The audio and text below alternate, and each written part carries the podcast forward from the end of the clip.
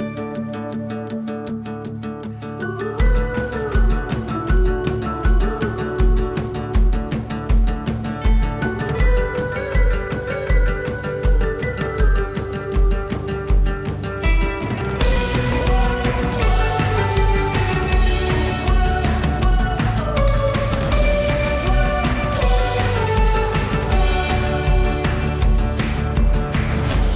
Hola, ¿cómo estás? Muchísimas gracias por estar aquí para un episodio más de Paréntesis. Yo soy Luz Salgado, yo soy la creadora de este podcast. Este es un espacio que utilizo para divagar y cuestionar sobre algunos temas alrededor de crecimiento personal y amor propio. Yo no soy experta en los temas en los que hablo, pero como soy bien preguntona, me encanta venir a compartir lo que he encontrado a raíz de tener tantas preguntas. Y lo hago con la ligera intención de despertar por lo menos una chispita de curiosidad para que quizás tú empieces a hacer lo mismo con tus propias experiencias. Así que espero que disfrutes muchísimo de este episodio que hoy va dirigido a todas las personas que sentimos demasiado. Y era hora de que me dieran un tiempito para planear un episodio para todos los que somos así. Y me gustaría empezar preguntándote cuántas veces te han juzgado o aún más importante, te has juzgado tú por sentir todo demasiado. Porque yo creo que de entrada no terminar de aceptar esa parte de nosotros como que lo vuelve todo un poco más pesado. Yo la verdad no siempre me he considerado una persona que siente demasiado, pero creo que con el paso del tiempo me he permitido ser así. Yo antes en mi familia tenía la fama de que era la más desapegada de todo, de mi familia, que nada me importaba y un montón de cosas más. Y también le tiraba muchísima caca a mi mamá, de hecho, por llorar de todo. Como que ahora que pienso en eso,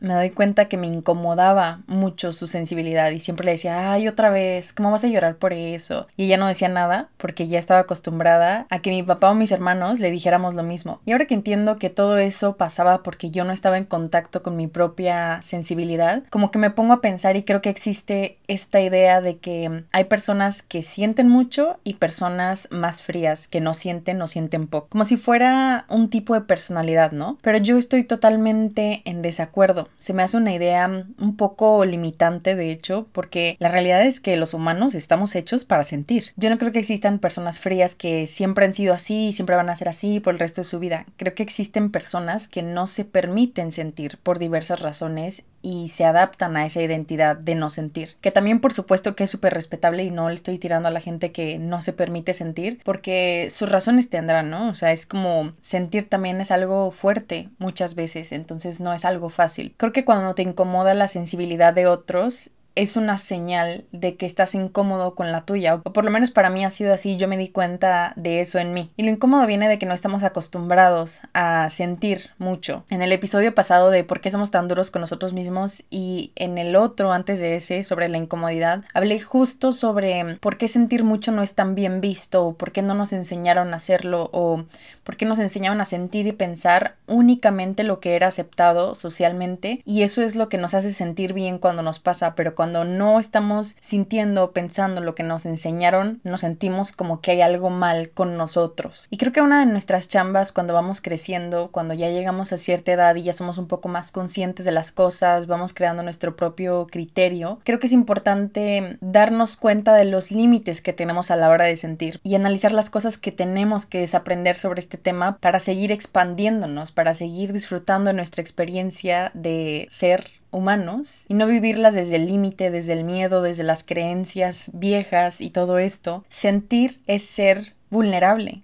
Y eso es ser humano. Y aquí estaría bien que empezaras a cuestionar qué es lo que tú asocias con sentir. Yo, por ejemplo, asociaba, pues sí asociaba vulnerabilidad, pero la vulnerabilidad la veía como algo muy negativo. Creo que hasta es algo que aprendí de ver caricaturas o películas, cositas así, que la vulnerabilidad era como, ah, está siendo vulnerable, está siendo débil. O sea, los personajes que estaban siendo vulnerables eran los que se morían en las películas o los que no la armaban hasta el final. Entonces yo, yo lo asociaba con, ah, pues vulnerabilidad es algo que no te lleva hasta el final de las cosas chidas. Y en esta pregunta que te hagas, entran todo tipo de ideas. Tú te puedes dar cuenta si lo asocias con fuerza o con debilidad, con exponerte o con liberarte, con lo que sea. Pero está bien porque cuando lo identificas puedes entender muchas cosas. Cuando lo ves como algo negativo o algo que te va a restar valor como persona, por supuesto que no te vas a permitir practicarlo en tu día a día. Siempre que estés a punto de sentir más, te vas a poner un freno. A lo mejor no le vas a querer entrar al amor y a las relaciones porque siempre vas a tener esta idea de que, ay no, si siento mucho, me van a dejar o, me, voy a sufrir, no vas a querer arriesgar mucho en diferentes ámbitos de tu vida porque tal vez vas a pensar que no vas a poder lidiar con los sentimientos que esa situación te traiga. Cuando tienes esas ideas sobre sentir y ser vulnerable y todo este tipo de cosas, los límites se van manifestando en tu vida hasta que te das cuenta de que has vivido en una cajita, por no querer quitar ese freno y permitirte ver a dónde te lleva sentir mucho. ¿no? Pero en realidad nada que hagas tengas o digas te quita valor como persona, aunque sea difícil de creer. Y aunque nos cueste acordarnos también, porque a lo mejor esta frase la has escuchado en muchos lugares o incluso la, la, entiendes y sabes que es verdad, pero hay que permitirnos siempre bajar lo que nos dicen y lo que escuchamos a nuestra realidad, o sea, realmente vivir eso que escuchamos. Es importante también acordarnos de que si te consideras una persona que siente mucho más que otros, eso no te da valor, o sea, eso no te hace mejor persona que otros, eso no te hace destacar de ninguna manera, ni te hace menos tampoco porque he escuchado muchas personas, y yo también lo he dicho muchas veces, como, ay, es que yo soy súper sensible, o ay, yo soy de esas que siente demasiado, o llora demasiado, como si fuera algo malo, o sea, no me resta nada, simplemente es lo que es. No somos mejores o peores por la medida en la que nos permitimos sentir. Entonces, yo de mi camino lo que he aprendido es que los sentimientos llegan para que nos acordemos de eso, para que recordemos nuestra humanidad. De repente, el día a día nos hace pensar que somos no sé qué ente superior que vive desde la perfección, y entonces los sentimientos llegan para aterrizarnos y jalarnos los pies a la realidad, para recordarnos nuestra imperfección como humanos y enseñarnos a estar bien con ella. Esta es una de las tantas chambas que tenemos cada uno de nosotros, esforzarnos por estar en paz con nuestra humanidad, entender que sentir no es cosa de mujeres sensibles, es literalmente de todos. Yo me acuerdo que de verdad yo abrazaba con todo mi ser esta identidad de yo no siento nada, a mí eso no me llega, uy, no, qué cursi, qué guava que estés llorando, o qué guava que te pongas muy sensible por este tema. Yo me alejaba de cualquier cosa que pudiera hacerme sentir.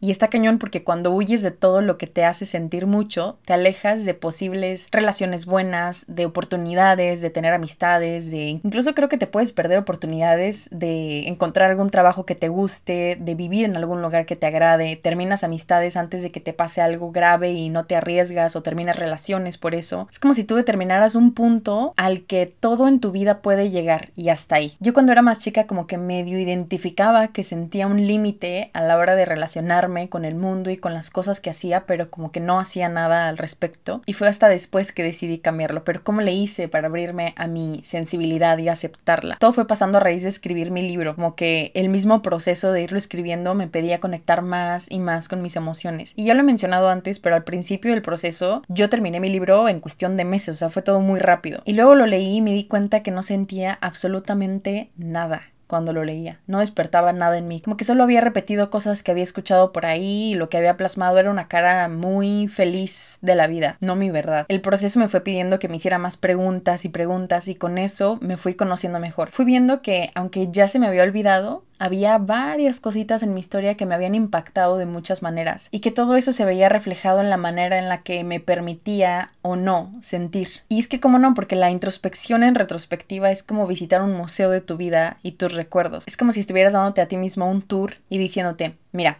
en este año te pasó esto y te dolió mucho, pero tú optaste por llorar solo en tu cuarto. O en esta etapa fue cuando se separaron tus papás y tú te enojaste y por eso te escapaste o reaccionaste de tal manera. En este año falleció tal y tú respondiste así y cosas de este tipo, ¿no? Yo tuve que hacer eso para conectar con el mensaje que realmente quería transmitir con mi libro y para eso tuve que deshacerme de esta identidad que yo sentía tan mía de yo no siento nada. Y tuve que hacerlo poquito a poquito porque sabía que mi familia y mis amigos estaban acostumbrados a esa Luisa, a esa cara de mí que no sentía, que era más fría. Yo en este proceso de conocerme me he dado cuenta que yo cubría y cubro algunas veces mi lado sensible con humor. Yo soy una persona muy carreta, o sea, que hago muchas bromas. Y de hecho hemos hablado de esto con Celeste, que es mi mejor amiga. Y nos hemos dado cuenta que cuando estamos sintiendo un poquito más todo o nos queremos demostrar algo un poquito más de lo normal, nos tiramos caca. Como que esa es nuestra defensa antes de permitirnos sentir. O algunas veces he sido la típica que cuando ve que un momento se está poniendo medio cursi, como que hago una broma para que se rompa ese hilo emocional. Es como que mi máscara social ser tan bromista. Y digo, todavía no me malviajo por eso porque la verdad es que, que el humor y lo cómico es parte de mi personalidad y me encanta. Me gusta muchísimo ser así. Y me gusta muchísimo hacer reír a las personas y porque yo también me cago de risa conmigo misma, entonces, ¿por qué no compartir eso, no? Pero he tenido que aprender a reconocer cuando el humor está limitándome. Algunas veces sí dejo que el humor se mete en el camino porque sé que hace los momentos mejores, pero en los momentos en los que siento que me estoy encerrando, como que dejo de expandirme en alguna relación o en alguna conversación o situación, es cuando reconozco que esa es mi señal para cambiar algunas cosas. Todos tenemos caras diferentes que podemos aprender a usar a nuestro favor dependiendo de las situaciones. Cuando empiezas a identificar que en ciertos contextos, en ciertas situaciones te comportas de algunas maneras, esas son como tus máscaras, máscaras que usas para adaptarte por costumbre a algunas situaciones. Yo priorizo mucho ser de la misma manera que soy yo sola, ser con el resto de las personas, pero hay algunas situaciones en las que me viene bien ponerme ciertas máscaras para vivir mejor ciertas situaciones. De repente puedo ser un poquito más seria porque tal vez la circunstancia me pide que sea un poco más reservada. A veces soy un poco más alegre, bromista, relajienta, porque tal vez el momento es de estar con mis amigos echando desmadre y esta Luisa tan reflexiva y tan zen. Está chido guardarlo un ratito para disfrutar de otra forma los momentos. Entonces tú puedes jugar con estas máscaras que tienes de ti tantas veces quieras y tantas veces necesites, pero hay que aprender a identificarlas. Y ahora que lo pienso mientras grabo esto, está chido que las vayas identificando porque te vas dando cuenta que tu identidad no es solamente una, o sea, tú no eres esta persona seria que la gente ve en el trabajo y que no se puede divertir y que no hace nada, o no eres esta persona floja de los fines de semana, ni eres esta persona 100% relajienta todo el tiempo. Puedes usar diferentes máscaras en los momentos, pero siempre entendiendo que necesitas mantener tu esencia en las cosas y adaptándolas a lo que las circunstancias te piden en ese momento. Pero está chido darse cuenta que todo lo que haces y lo que crees que eres no te limita, o sea, puede ser un chingo de cosas y mientras mejor conozcas todo lo que eres, mejor lo puedes usar a tu favor. El hecho de que tú seas una persona que se identifica como alguien que siente poco o nada, te puede ayudar en muchos aspectos de tu vida, pero ponte a pensar en dónde te limita. Al igual que si eres una persona que se identifica con sentir mucho todo, te puedes dar cuenta que ser así también te ayuda en varios ámbitos de tu vida, pero de nuevo, ¿dónde te limita? Yo te voy a contar una anécdota que hoy me da risa. Una vez tuve una entrevista de trabajo que ya de entrada sabemos que son terribles, ¿no? Porque todas tus inseguridades salen a flote. De repente eres un morrillo de 15 años que no quiere crecer y se siente horrible, ¿no? Total, me tocó ir a la entrevista y era de mis primeras y me hacen la típica pregunta de ¿cuáles son tus áreas de oportunidad. Y yo me acuerdo que yo iba con la respuesta de Google, de que, uy, es que soy súper perfeccionista, o a veces quiero hacer todo al mismo tiempo porque soy muy productiva, tanana. Y entonces, sas culera, que se me olvidan las respuestas que me grabé y se me queda la mente en blanco. Y yo solo había dicho una, la del perfeccionismo. Y me dice el tipo de que, ¿y qué más? Y aparte me acuerdo que era hombre y en ese momento como que me intimidó demasiado porque estaba como que recargado en su escritorio y tenía unos lentes con armazón negro. Me acuerdo que cuando me preguntó ¿y qué más? Como que se inclinó hacia adelante, se bajó poquito los lentes y se me quedó viendo como ¿y qué sigue, niña? Y yo me acuerdo que me quedé estancada, enterrada en ese momento y yo, este, mmm, total que le digo, ay, es que se me olvidaron y yo pensando de que, es que no tengo, soy perfecta. No, no es cierto. Pero me dice, no conoces tus áreas de oportunidad, pero ya con un tono de, ¿qué? O sea, ¿qué pedo contigo, no? Si no conoces defectos que puedas mejorar y yo, no. La verdad es que se me fueron todos.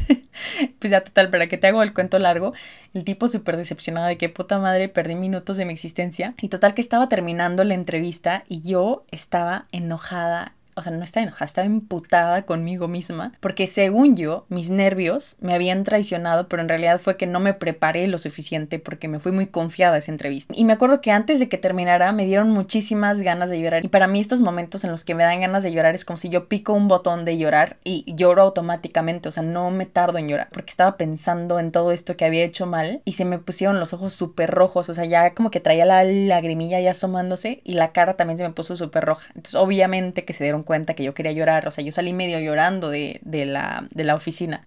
Y hoy me da mucha risa porque digo, ay, no mames, o sea, qué, qué situación, ¿no? Pero yo soy esa persona que muchas veces bajo presión lo mejor que sabe es llorar. Y no tiene nada de malo que llore, pero entendí que cuando reacciono así quiere decir que algo me asusta y quiere decir que tal vez siento que vuelvo a ser niña y cuando no sé hacer algo lloro de frustración. Entonces, entendiendo que muchas veces mis sentimientos salen porque no confío en mí o por miedo o por incertidumbre, en lugar de decir, bueno, ni modo, yo así soy, soy alguien que siente mucho, pues bueno, ¿qué, qué le hago, no? No, ahí es donde me he dado cuenta que esa característica mía me limita. Y darme cuenta de eso ha sido importante para entender que necesito trabajar esta confianza en mí, necesito enseñarme a aceptar el miedo en mi camino y, ver maneras de encararlo sin terminar llorando todo el tiempo, ¿no? Aquí en el podcast yo siempre hablo de cosas que yo he aprendido de crecer y de vivir mi propio camino y lo comparto. Y por eso menciono esto de revisar lo que nos limita, porque es necesario. O sea, en verdad, y no lo tomes como algo que te estoy diciendo que tienes que hacer. Es algo que yo he entendido porque he batallado mucho con estos frenos. Y me he tenido que decir a mí misma, pues es que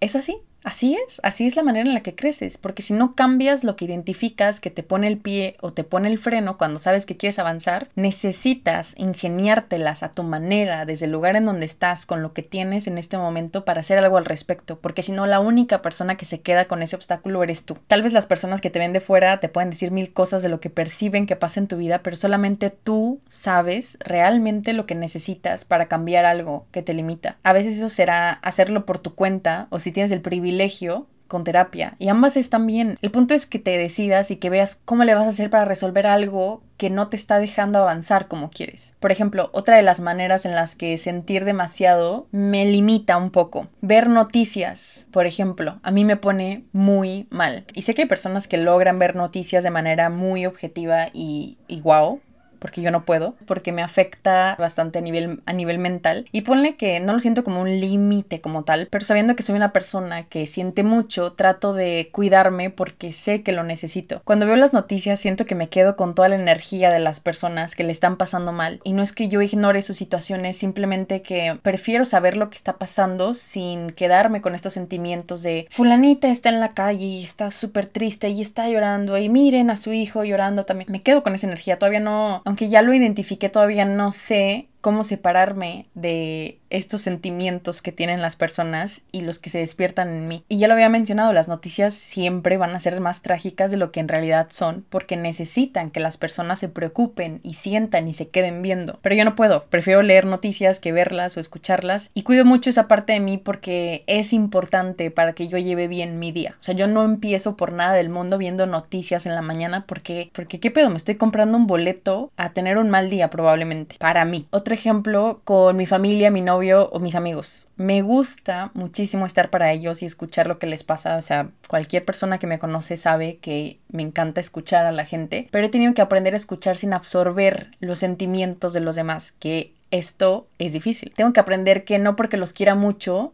tengo que adoptar sus sentimientos como si fueran míos. Y me di cuenta que esto me limitaba y me limita algunas veces porque después de hablar con ellos me quedo pensando en su situación o me preocupo mucho por ellos. Me quedo pensando como, ay, de seguro se ha de sentir así, pobrecito, y, ay, no, ¿qué puedo hacer para ayudarle? Y parece que ya me quedé yo con ese sentimiento. Tal vez en el momento que estoy escuchando trato de compartir lo que están sintiendo o por lo menos les doy el espacio para que sientan lo que se les da la gana, pero después necesito deshacerme de esos sentimientos de alguna manera y yo por eso escribo tanto necesito escribir para sacarlo de alguna manera. O a veces el movimiento me hace sacar toda esta energía que siento que se me quedó después de haber escuchado a alguien. Y no estoy diciendo que es energía mala, solo que a veces me siento más pesada de lo normal y necesito canalizar esta energía de otra manera. Necesito moverme o tal vez salir y despejarme para, para hacerle entender a mi cabeza que ya pasó, que ya se acabó ese momento, que ya escuchamos, ya acompañamos a mis personas y todo, pero hasta ahí. O sea, eso es lo que yo puedo hacer. Yo entiendo que muchas veces nos podemos juzgar por sentir tanto y esta conversación la he tenido con muchas personas que se identifican con esto como yo, porque sentimos que nos quedamos estancados en algunas cosas, nos cuesta dejar ir, nos da miedo que nos lastimen o a veces nos tomamos muchas cosas personales. Pero ya me di cuenta que no sirve de nada concentrarnos en esto que no nos gusta de nosotros o concentrar toda nuestra energía en cambiar eso porque solamente nos vamos a frustrar un chingo. Necesitamos aprender a integrar lo que somos tal y como somos en diferentes áreas de nuestra vida, para salirnos de estas ideas de todo lo que le funciona a los demás y empezar a preguntarnos qué nos funciona a nosotros, qué necesitamos cambiar porque percibimos que ciertas cosas en nuestro camino no están funcionando. Necesitamos enseñarnos a ver cómo podemos usar lo que somos en este momento a nuestro favor porque a huevo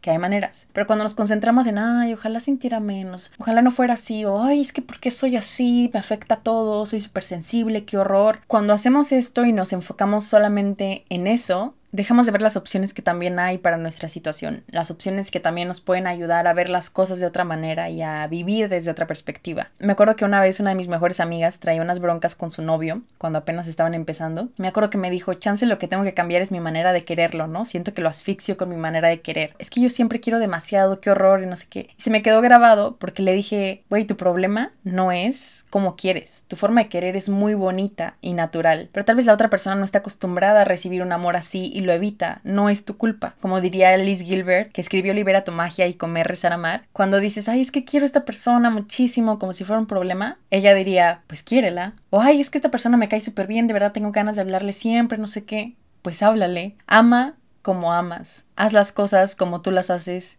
y ya, porque eso es lo que te hace especial. ¿Por qué tenemos que hacer las cosas iguales todos, no? ¿Por qué todos tenemos que querer igual y, por qué todos tenemos que demostrar el amor de la misma manera y, y, querer al mismo ritmo y todo? O sea, no te creas cuando te dicen que algo está mal. Cuestiona por qué y ve realmente si para ti está mal. Date cuenta de los ámbitos de tu vida en los que dices, ay, es que ¿por qué me preocupo tanto por mis amigos? ¿Qué puedes cambiar de eso? O sea, eso significa que los quieres mucho pues quiérelos, pero ponte a analizar de qué maneras te está poniendo el pie esa manera de demostrar tu amor, porque la solución no es, ay, tengo que sentir menos. La solución es que tal vez necesitas aprender otras cosas para que ese sentir no te tenga pensando que es un defecto todo el tiempo. Yo sé que no es fácil abrazar tu humanidad con todo lo que conlleva, pero es parte de que estés aquí, de que estés viviendo tu camino, de que estés aprendiendo y soltando cosas, porque tienes que sentir. Para mí no ha sido fácil cambiar, pero como yo realmente quería escribir algo desde mi verdad, cambiar esto se volvió muy importante para mí. Y algo que me di cuenta que tenía que dejar de hacer es dejar de juzgar la sensibilidad de los demás, especialmente especialmente la de mi mamá. Y esto porque entendí que la persona que más me limitaba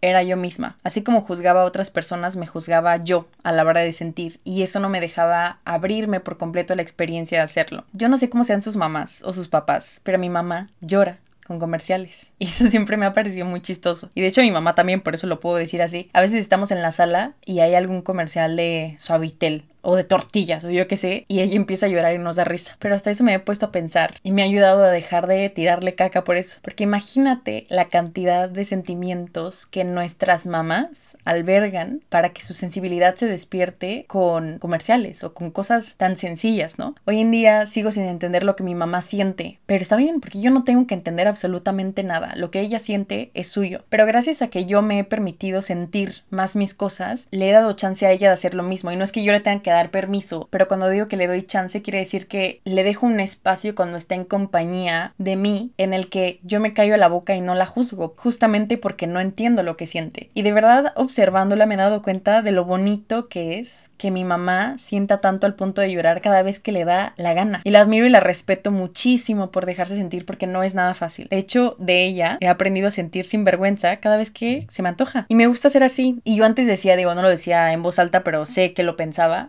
decía, ojalá nunca me parezca mi mamá en eso, porque yo lo asociaba con debilidad y con algo negativo, y porque neta no tenía ni idea de la fortaleza que representa dejarte sentir tanto. Cuesta muchísimo agarrar valor para darte oportunidad de sentir en el momento en el que llegan las cosas, y además de todo aceptar que eres una persona sensible y que no pasa nada si los demás entienden tu sensibilidad o no. Yo hoy lloro por todo. Lloro cuando leo, a veces lloro cuando estoy haciendo los episodios o los estoy escribiendo, cuando veo videos, lloré cuando publiqué mi libro y hablé frente a otras personas, lloré en un en vivo porque era mi primer en vivo y me emocioné, lloro con canciones y sí, me llegó la hora también lloro con algunos comerciales y aunque es bien pesado aceptarse siendo así porque la gente que te rodea se incomoda cuando sientes de esa manera porque yo creo que les recuerdas lo que ellos no están sintiendo y entonces trato de recordarme todos los días que esto, sentir, es lo más bonito que alguien puede tener y me agradezco, de verdad me agradezco por permitirme ser así. Yo, la neta, no creo que sea más fácil fingir que no hay sentimientos porque eventualmente te pasan factura en tu día a día y, y yo lo he hecho de verdad porque me he sentido tan sobrecargada por mis sentimientos o tan impactada de manera negativa por ellos que he optado por decir, ay, mejor me voy a hacer la mensa, me voy a distraer, me voy a comprar algo, me voy a salir de peda, me voy a conseguir un novio, me voy a lo que sea y eventualmente se me presenta el sentimiento con otra cara, con otra situación para hacerme entender que no se va a ir hasta que yo le dé su lugar. Cuando me guardo cosas, porque a veces es tanto, tanto lo que siento que digo, mejor me lo guardo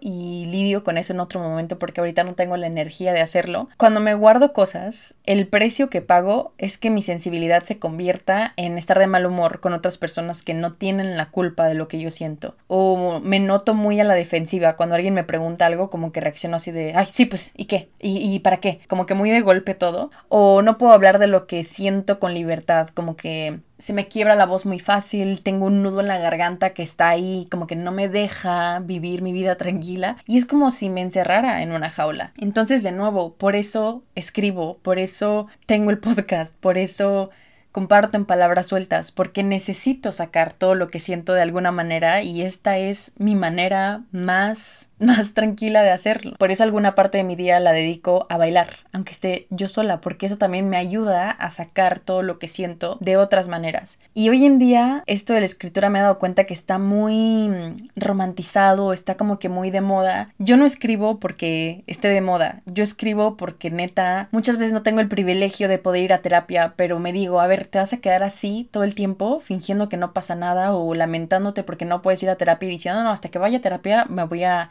me voy a arreglar, porque también es como si viera terapia como, como este centro de refacciones en el que voy, me quitan unas piezas que no están funcionando y ahora leámonos, ya, somos funcionales otra vez. Ir a terapia sería para que una persona que puede ver mi situación de manera objetiva me diga, hey, hey, te estás dejando llevar por todo lo que sientes. O sea, para eso es la terapia. La terapia te ayuda a jalarte los pies y decirte, tus sentimientos te están bloqueando la vista. Estás aquí, esto es lo que está pasando. Entonces, cuando no tengo acceso a eso, me doy cuenta que es importante que haga algo al respecto desde mi trinchera, desde mis posibilidades. Y esas posibilidades para mí son escribir. Escribir me ayuda a bajar todos estos sentimientos y a decir, ah, está todo bien, no pasa nada. Aunque sientes que todo se está derrumbando, no se está derrumbando, tranquila, vas bien. Eso me recuerda que no todo es tan grave como a veces parece por mis sentimientos. Y de verdad lo recomiendo mucho porque, de nuevo, he tenido esta conversación con muchas personas y las veo batallando con sentir demasiado. Una cosa muy importante es que las personas que sentimos demasiado, nos tenemos que cuidar mucho más. A veces durante el día estamos agotados, estamos cansados y sentimos que no hicimos nada, o sea, que no hemos trabajado mucho, que no nos hemos movido mucho, pero eso es porque no hicimos mucho por fuera, hicimos un chingo de cosas por dentro, o sea, sentimos un montón de cosas y eso también cansa un montón. Por eso viene bien bajar el ritmo para recargarnos y poder seguir con el día a día. Necesitamos hacernos para atrás y agarrar perspectiva de una manera diferente, aceptar que somos personas que sentimos mucho y aprender desde nuestra personalidad, desde lo que somos hoy, maneras de sacarlo. Para algunos eso será a través del deporte, hablándolo con amigos, con su familia, con su pareja, a través del arte, a través de la escritura, de la manera en la que sea, pero que sepas que todo esto que haces no es para evadir, sino para darle un lugar a tus sentimientos, verlos, reconocerlos